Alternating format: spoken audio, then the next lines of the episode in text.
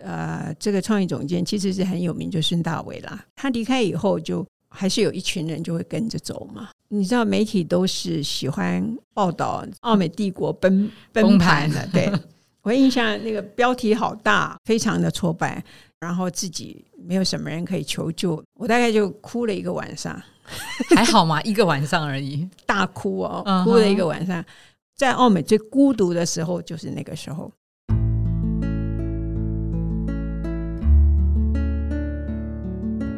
植牙诊所，帮你一生都精彩，从新鲜到退休。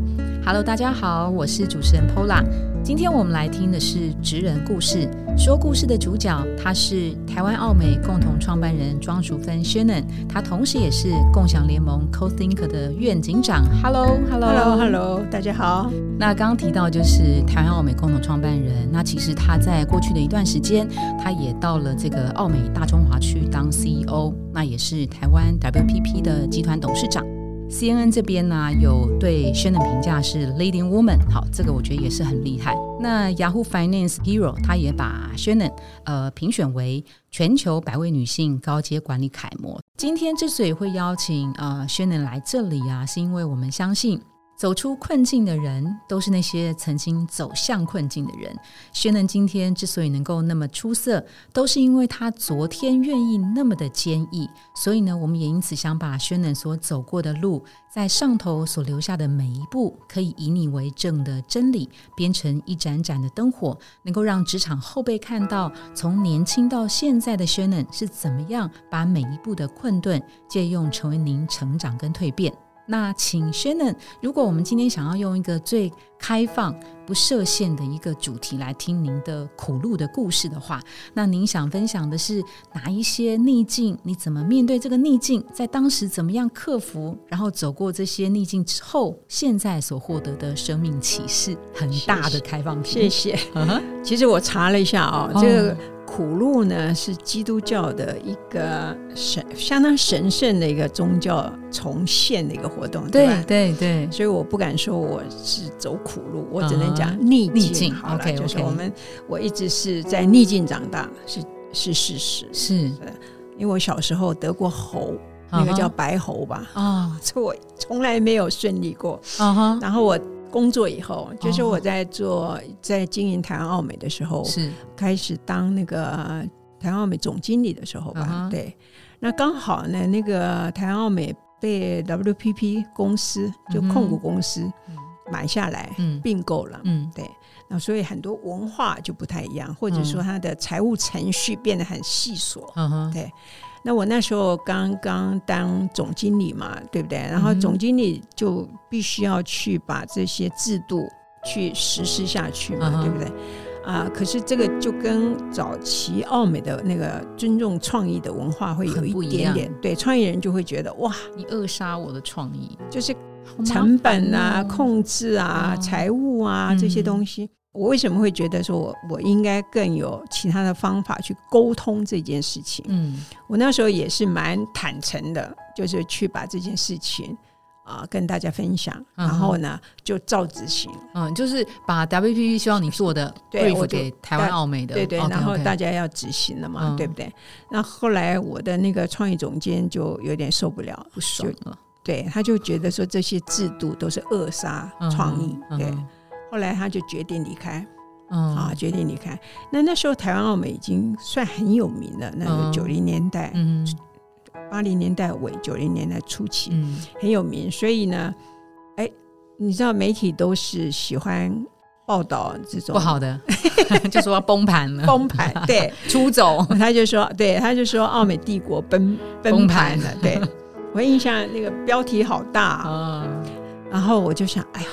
不行，奥美不能不能毁在你手，毁在我的手上，对不对？然后我又刚刚担任总经理，然后我那个那个宋先已经在大陆了嘛，所以我其实是一个人，对不对？那时候是我真在澳美最孤独的时候，就是那个时候。嗯嗯，他就想说，哎，呃，这个创意总监其实是很有名，就孙大伟啦。我后来还是跟他都是。算很好好朋友，对对对，我们并没有恶言对待，因为我我们也很尊重他嘛，是，所以他离开，他离开以后，就还是有一群人就会跟着走嘛，啊，就是跟他比较接近的啊但我们也没有特别去阻扰了，就说啊，那其实 agency 的这个 work out 不是一辈子你不会碰到几次就被我碰到了，嗯所以那时候啊，非常的挫败，就是看到报纸啊，然后自己没有什么人可以求救嘛，对不对？我大概就哭了一个晚上，还好嘛，一个晚上而已，大哭哦，哭了一个晚上。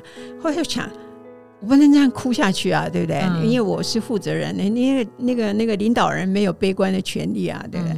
所以我第二天就决定，说我应该跟应该公司要改组。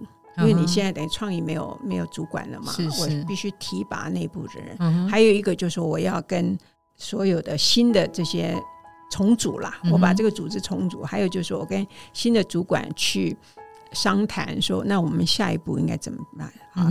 那澳美应该怎么样？因为大伟那时候是很有名，所以他走了以后，其实影响也影响客户，也影响我们的创意。我们大概有两年，我们本来都是创意得奖冠军。有调客户吗？客户跟他去了，有有有有。OK OK，嗯但我没有把他当成调客户，就是说客户就出走了，对，那是必然的。但是那个有没有赚钱啊？忘了，不记得了。但是记记得就是公司的声誉好像受损，是是是，对不对？那我是我责无旁贷，我是负责人嘛，所以我我必须就是晚上哭是你家的事，谁谁理你啊？对不对？所以第二天。真的是第二天，我眼泪擦一擦，跟跟主管讲说我们应该怎么做，好，我们大家来讨论，所以我们就先开一些主管会议，嗯嗯嗯，然后就是有些人也要离开嘛，嗯，我们就分头去劝人家留下来，就说公司准备怎么样怎么样，然后确实有人就留下来，我们大家就还蛮欣慰的，但留下的人，我们就要重新把公司再重振嘛，但是花了。两年半的时间，嗯，花了两年半时间。那个时候，那个大伟先生他带走了多少的一票创意的的同事？他倒不是说完全都是创意，也有业务哦，大概我想二三十个人有吧。那时候公司的规模大概多少人呢？公司规模应该有。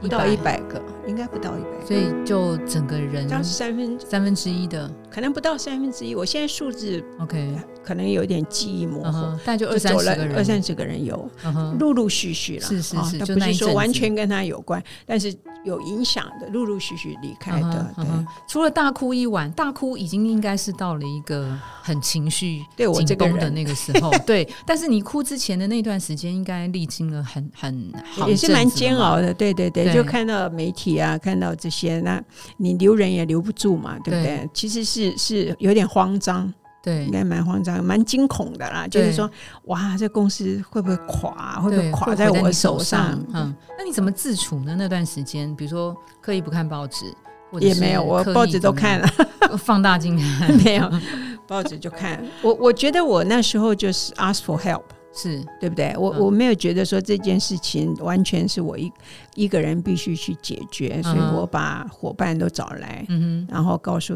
他们说我需要他大家的协助。你但你那时候我觉得也也有点委屈，因为你等于是夹在中间嘛，又有，但是我是总经理啊，所以我倒倒倒没有觉得委屈。我后来是觉得说，哎。